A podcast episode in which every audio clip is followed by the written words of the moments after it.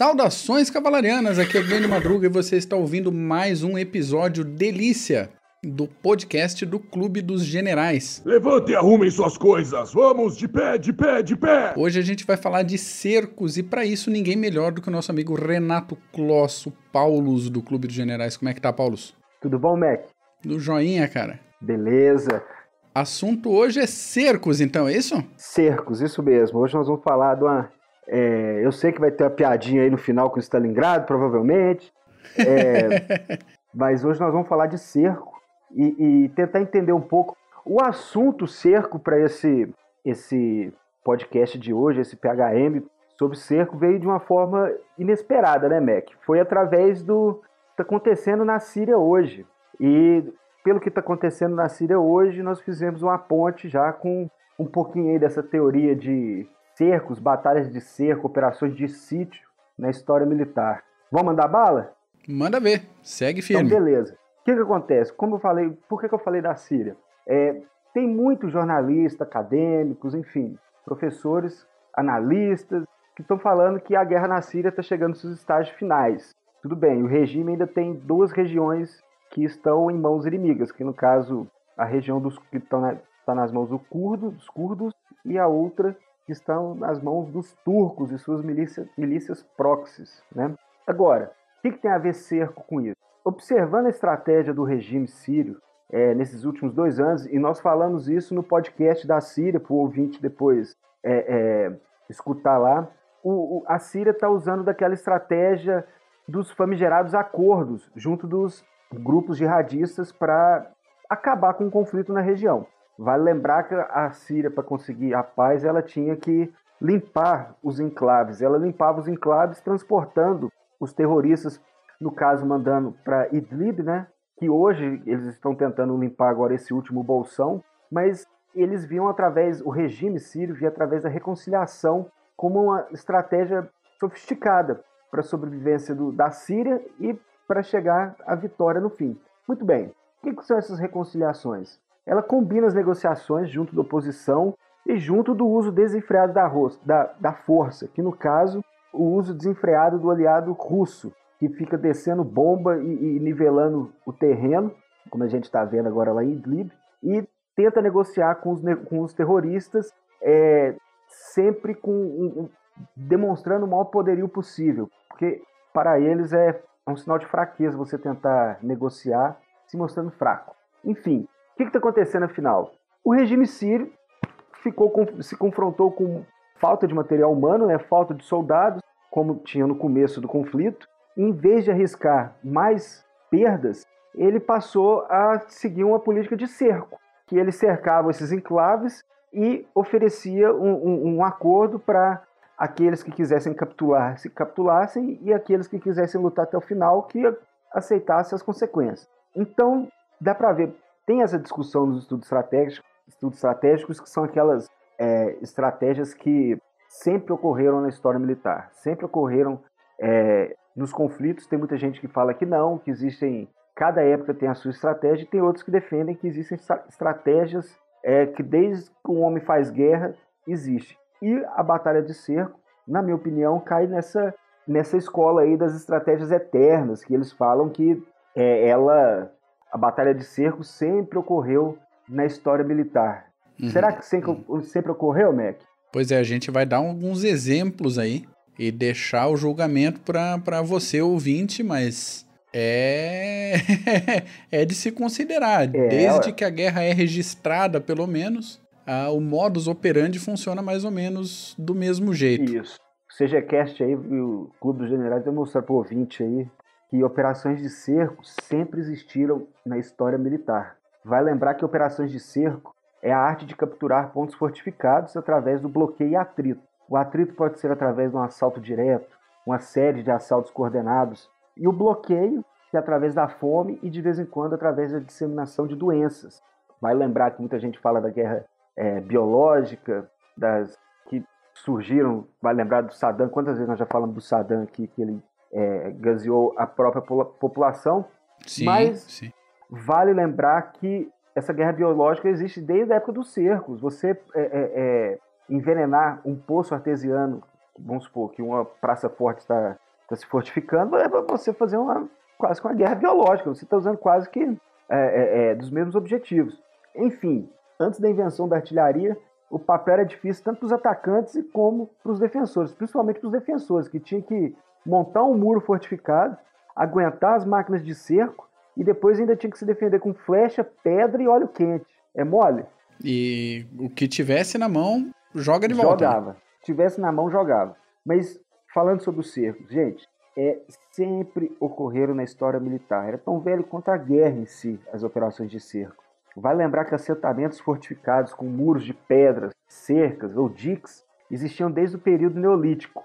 Então, você perguntar para alguém e esperar que ah, as operações de cerco, a engenharia de cerco, as armas de cerco, as táticas surgiram, sei lá, com os gregos, como eu já ouvi falar em, em outros podcasts, é errado.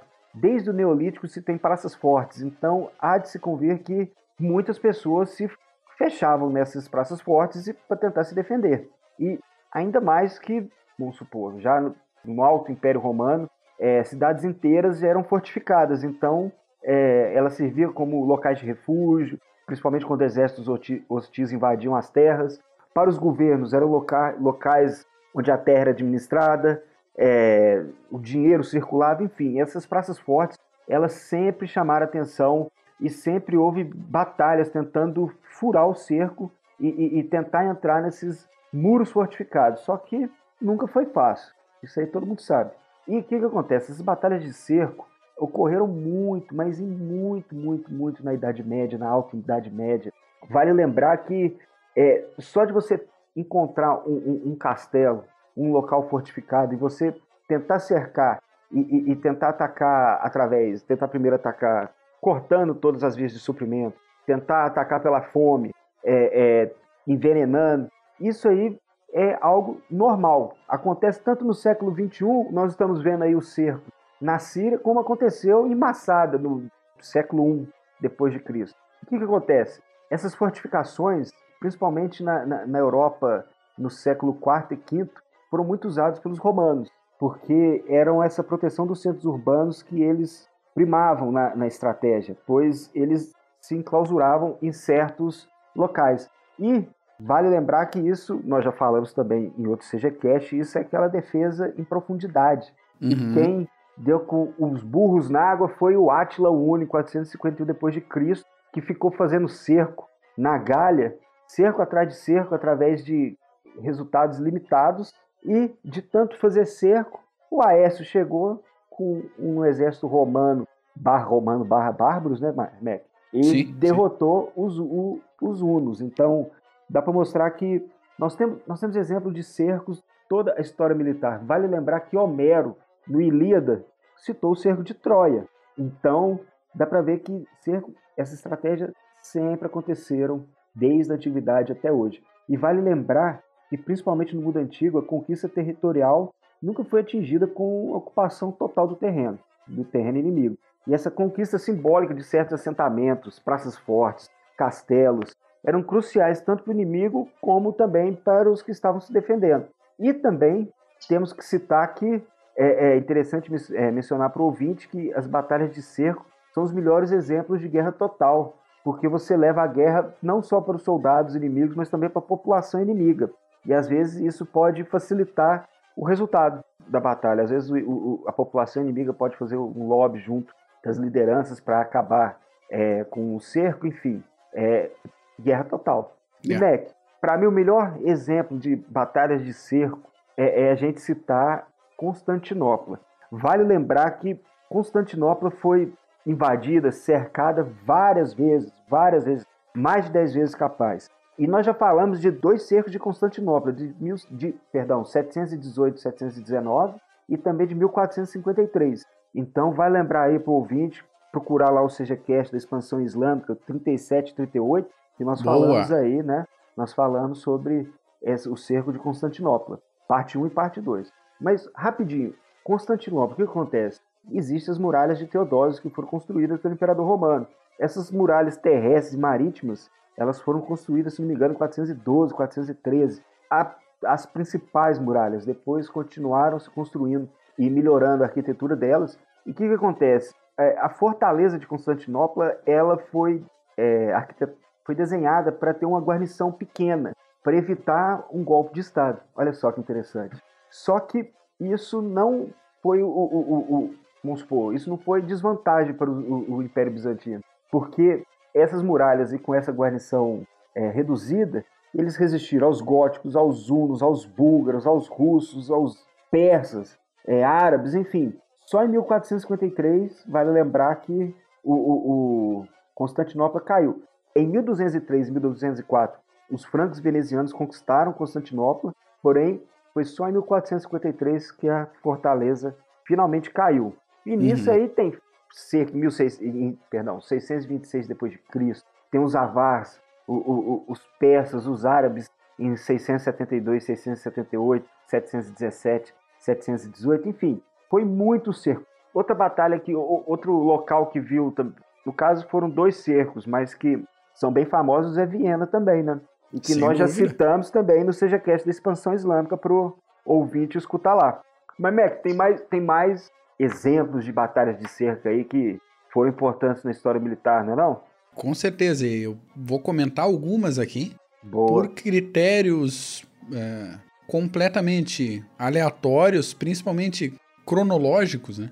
A gente separou alguns aqui para demonstrar, como você mesmo falou no início do episódio, de ser uma tática constante, ou praticamente constante, desde que o homem resolveu fazer guerra e matar o seu semelhante, o seu coleguinha.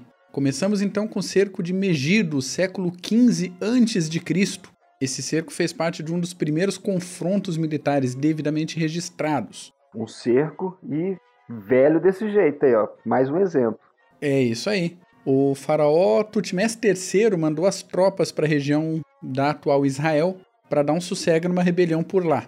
De acordo com os registros egípcios, primeiramente aconteceu uma batalha pesada perto da cidade de Megido, e aí já se inclui infantaria e carros de combate, e o próprio faraó teria combatido na linha de frente.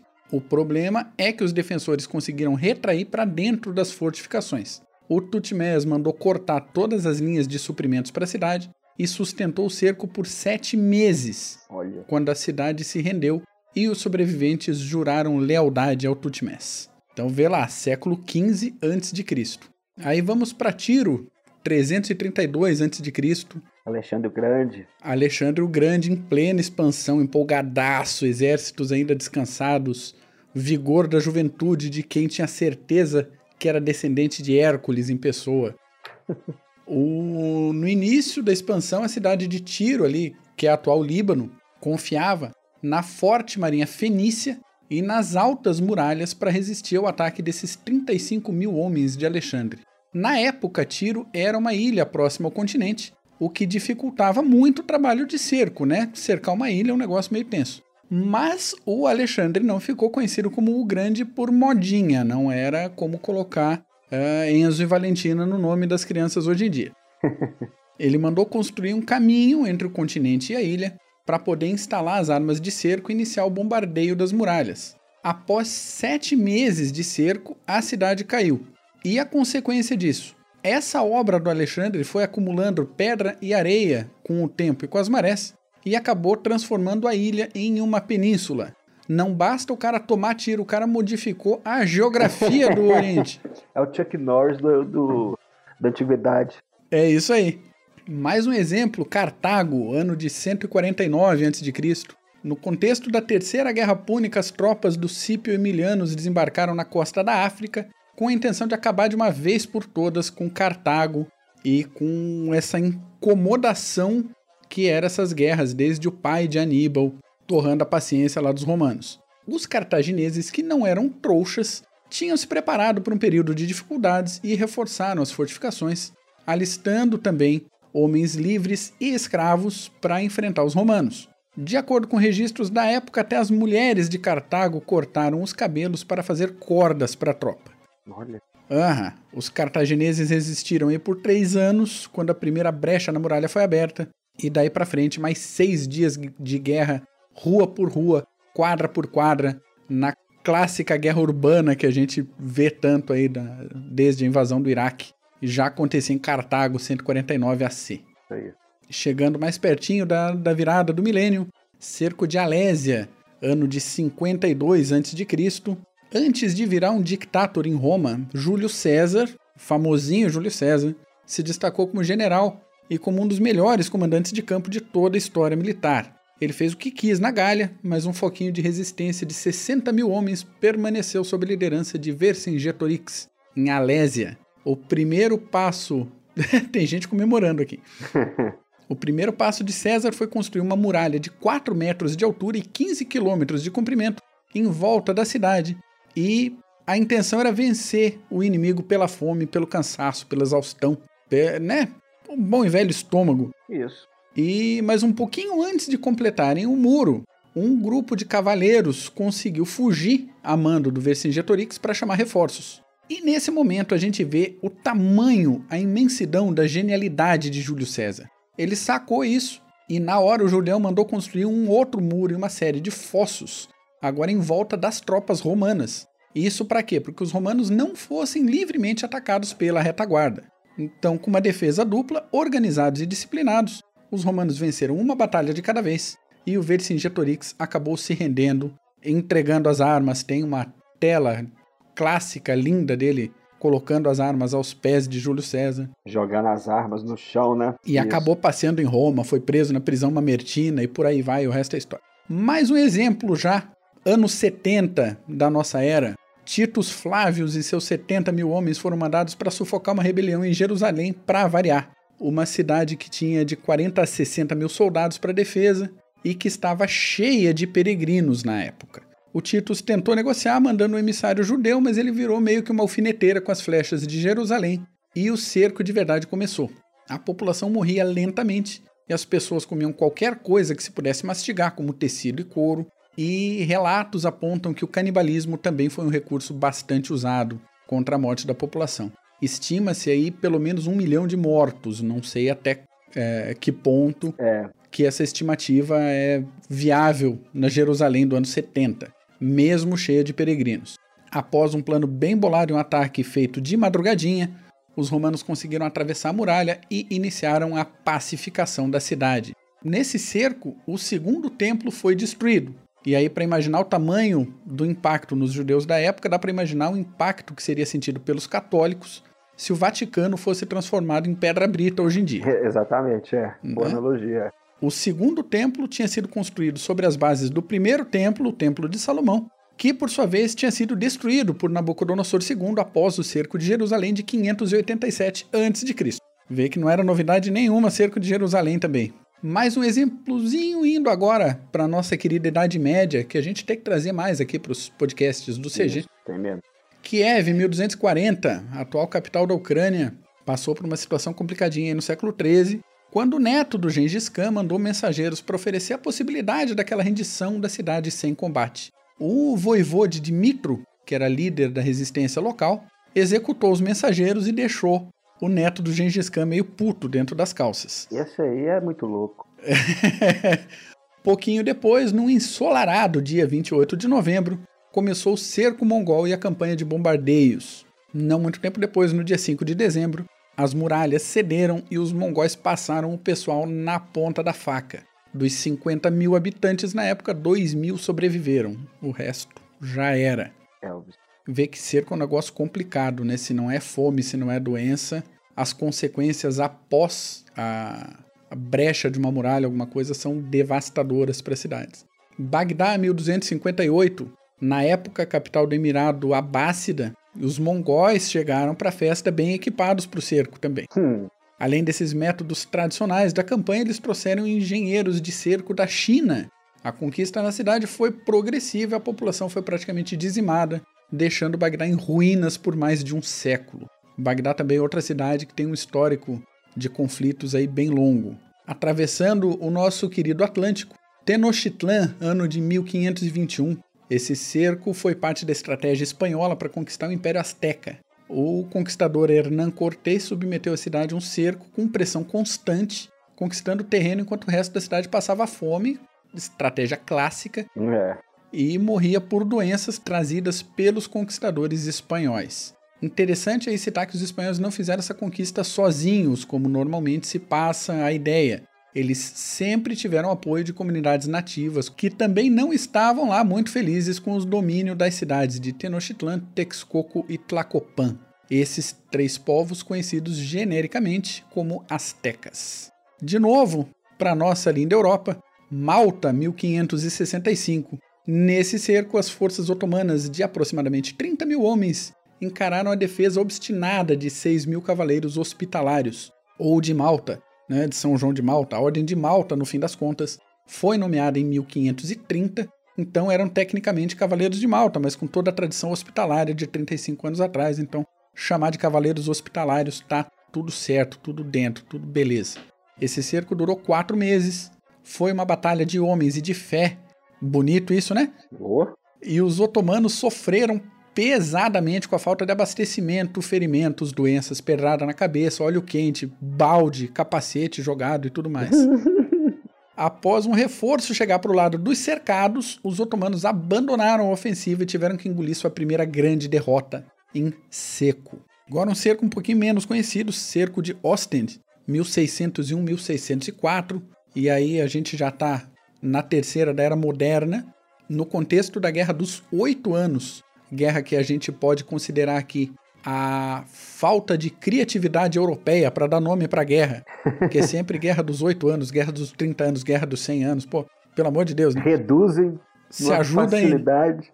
em Ostend, essa cidadezinha na Bélgica, tinha certeza de que estava bem preparado para uma longa defesa, se fosse o caso. Tinha tropas holandesas e inglesas que iriam defender a cidade e venceriam o Império Espanhol.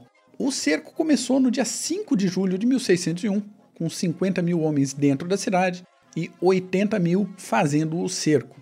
Aí, artimanha, suborno, traição, os dois lados tentaram de tudo aí para acabar com o atrito o mais rápido possível. Finalmente, em 20 de setembro de 1604, três aninhos depois, os defensores se renderam e assistiram ao desfile triunfal do arquiduque Albrecht e da sua esposa Isabela, que chorou desesperadamente quando viu o estrago feito em três anos de cerco. Tenso, hein? A conta ia bater. É, exatamente, exatamente. Nuremberg, 1632. Guerra dos 30 anos, viva a criatividade do, da Europa. Aí, ó. E essa Guerra dos 30 anos também é assunto para um CGCast em breve, fica ligado aí no, no, no nosso feed. Tropas suecas lideradas por Gustavo Adolfo retraíram para Nuremberg com os rabinhos entre as pernas, sendo perseguidos pelas tropas do Sacro Império Romano, sob o comando de Albrecht von Wallenstein. Apesar desses suecos terem 150 mil homens, o que dava 30 mil a mais do que o inimigo, a logística foi terrivelmente mal planejada. Cerco feito, estabelecido, Wallenstein descobriu que também não tinha prestado atenção na logística, senhoras e senhores. Tanto os cercantes quanto os cercados passaram muita fome e sofreram com doenças das mais diversas, incluindo o bom e velho tifo, que fala de desgraça na Europa, sempre tem o tifo por tá ali também. Meio, tá no meio. Passando a foice na galera. Após cerca de 80 dias, o Gustavo Adolfo conseguiu fugir e a resistência acabou. Próximo exemplo, Cândia, 1648 a 1669. Pois é, 20 anos de cerco, senhores Nossa ouvintes, senhora. 20 anos de cerco sobre uma cidade em Creta que ninguém ligava. Os defensores de Veneza resistiram com toda a sua força e muito mais contra os invasores otomanos, numa proporção de 10 otomanos para cada defensor. O aperto foi grande, o respeito mútuo também. Após a rendição da cidade, os otomanos permitiram que os sobreviventes fossem evacuados em segurança. Vê que ainda, dependendo da situação, ainda havia respeito entre combatentes de um lado e de outro. Interessante, estava lembrando quando estava anotando essa, esse pedaço, quando caiu Malta, eu acho que foi Malta, me corrija ah. ouvinte aí se eu estiver errado, mas quando caiu Malta também teve um acordo de rendição de Malta para os otomanos com essa cláusula de ok, a gente rende a cidade desde que a gente consiga sair em segurança e eles acabaram até transportando os últimos uh, sobreviventes do cerco em segurança até a Península Itálica. Olha a reconciliação aí, o acordo que nem nasceu. É, é bacana, bacana. Gibraltar agora, 1779, porque desgraça, minha gente, desgraça nunca vem sozinha. Ao mesmo tempo que os ingleses tinham que gerenciar a guerra de independência dos Estados Unidos, que aconteceu aí do dia 19 de abril de 75, 1775, a 3 de setembro de 1783, a França e a Espanha resolveram dar as suas mãozinhas e entrar na guerra ao lado dos americanos. e reclamar com isso a posse de Gibraltar. Pois bem, navios franceses e espanhóis bloquearam o acesso marítimo a Gibraltar e acharam que uma tropa de infantaria no continente forçaria uma guerra de atrito com a guarnição inglesa, que contava aí seus 5 mil homens. Mas as linhas foram terrivelmente mal estabelecidas e a patrulha no mar é uma coisa muito complicada de fazer. Por duas vezes nesse período, a marinha inglesa atravessou o bloqueio, isso foi em 1780-1781, para reabastecer essa tropa, que resistia basicamente com canhões e atiradores de precisão, sem muita esperança de vencer os ingleses depois disso. Os franceses e os espanhóis desistiram do bloqueio após três anos e sete meses. Curiosidade percebida também quando eu estava pegando esses dados sobre Gibraltar. Os ingleses usaram aí uma técnica de artilharia que eles chamaram de Red Hot Shot. E eu achei bem, bem pouco prático, na verdade. Mas se funcionou, beleza, melhor para ele. Essa técnica era o seguinte: os projéteis dos canhões eram aquecidos até aquele ponto lindo do metal ficar vermelho cereja, e daí ele era carregado no canhão disparado. Então, além do impacto, onde essa munição quente batia, incendiava tudo, seja acampamento oh, de tropa, é, pois é. Seja tropa de infantaria, seja navio francês, navio espanhol, não interessa. Eu fiquei imaginando essa artilharia com disparos traçantes em 1700 Caramba, e... isso, isso em batalha naval é sensacional. Você, além de você avariar, você toca fogo. E vai é. lembrar que fogo, principalmente na, na, nessas guerras navais é, de séculos e séculos atrás, era um problema, porque fogo afundava. Pegar fogo já era, meu amigo. É isso aí. É. Delhi, 1857, para não falar que a gente não foi para a Ásia. A rebelião na Índia na metade do século XIX. Ingleses sob comando da Rainha Vitória. Poderosa Rainha Vitória. Danada. Danada da Vitória. Os nativos capturaram Delhi, desafiando o poder dos famosos Redcoats. E o desafio foi aceito pelos ingleses com imensa alegria. 10 mil homens bombardearam as muralhas da cidade e, após consolidarem o cerco, foram para o combate urbano. Esse foi um dos raros casos em que uma força de cerco era menor que a força cercada e ainda assim conseguiu conquistar seu objetivo com relativa tranquilidade. Próxima, Petersburg, 1864-1865, e não é São Petersburgo na Rússia, mas a pacata Petersburgo nos Estados Unidos. Guerra Civil. Guerra Civil não foi bem um cerco clássico, mas foi uma situação de trincheiras em volta de uma cidade. Então, beleza, um cerco entrincheirado, vala, fosso, ok. Nessa situação aí, 50 mil confederados enfrentaram mais de 100 mil unionistas, que tinham inimigos por todos os lados, então não tinham como errar a direção do ataque. Os confederados foram derrotados e forçados a abandonar o cerco, e isso adiantou bem o final da guerra. Por fim, mas igualmente curioso, cerco de Sevastopol e não estamos falando de Guerra da Crimeia. A gente já falou do cerco de Sevastopol da Guerra da Crimeia no CGCast 43. Isso aí. Então vale citar esse outro caso de 1941-42. Esse cerco trancou uma força alemã por oito meses, evitando que essa mesma força fosse deslocada para operações no sul da Rússia por quase um ano. Esse atraso todo aí, os chucrutes tinham desdobrado no terreno mais de mil peças de artilharia, incluindo aquela belezura mastodôntica do canhão ferroviário 800mm Gustav. Gustavo pesado. E Sevastopol também, tal como Constantinopla, tem uma história bem longa de cercos. Né? Isso. O terreno também, né? O terreno ajuda muito, que é, um, é uma península, né? Pois é, as duas cidades estão em situação de passagem, uma situação geográfica muito é, estratégicas. E aí é normal que sempre se dispute a posse dessas cidades e, portanto, todo tipo de, de tática, técnica, estratégia de guerra seja empregada conforme o tempo passa para a conquista desses espaços aí. E a gente tem diversos outros exemplos que a gente poderia comentar aqui uh, em todos os continentes, em todas as épocas. A gente poderia ter falado do cerco de Stalingrado. Stalingrado cerco de Leningrado, só que o cerco de Leningrado merece um episódio só para ele, tranquilo, por isso que a gente não comentou agora. Stalingrado também. Vamos Stalingrado falar. também. A gente tem um CGCast antigo sobre Stalingrado, mas a gente pode dar um. Um update. Um update nele, exatamente. Vamos, vamos fazer isso em breve. Vamos dar uma, uma retrabalhada nesse episódio e vamos trazer Stalingrado de novo aqui pro CGCast. Boa. É isso por hoje, Dom Paulo? Você quer deixar alguma referência bibliográfica? Não, por hoje é, eu vou, eu quero que vocês leiam, por favor, Clausewitz. Opa. Essa é a minha referência bibliográfica, quer dizer de cerco não, mas quer dizer de estratégia mesmo. Eu estava lendo esses dias a importância de, do, da guerra para teorias militares, para estratégia militar, estratégia até para a vida. Gente, vamos ler Clausewitz, vocês precisam ler Clausewitz, por favor. Inclusive, é um pedido de ouvinte, agora me desculpa, ouvinte, que eu não tô com o teu nome anotado aqui. Eu tenho um bloquinho de nota virtual em algum outro lugar. Mas a tua sugestão de teoria de guerra e teoria estratégica de guerra, a gente está preparando o teu episódio. Daqui a pouco vem. Isso aí. Como complemento de leitura, já que você puxou Clausewitz, o pessoal lê Clausewitz, Vauban, a minha indicação é Vauban. Vauban, isso aí, traço italiano. Nós já Isto. falamos, lembra do, dos revoluções militares, do CGQS das revoluções Fortificações, militares. isso aí. Tá tudo em domínio público, facinho de achar. Rapidinho, vou ver se eu consigo encontrar o link até o dia de publicação desse episódio. Vai estar tá junto aí na descrição. É isso por hoje? Isso aí. Paulos, obrigado por mais um episódio. Eu te agradeço, meu caro Mac. Valeu, valeu. Nosso caro ouvinte, agradeço a sua audiência. Acompanhe nossas atividades pelas redes sociais. E até semana que vem. Falou!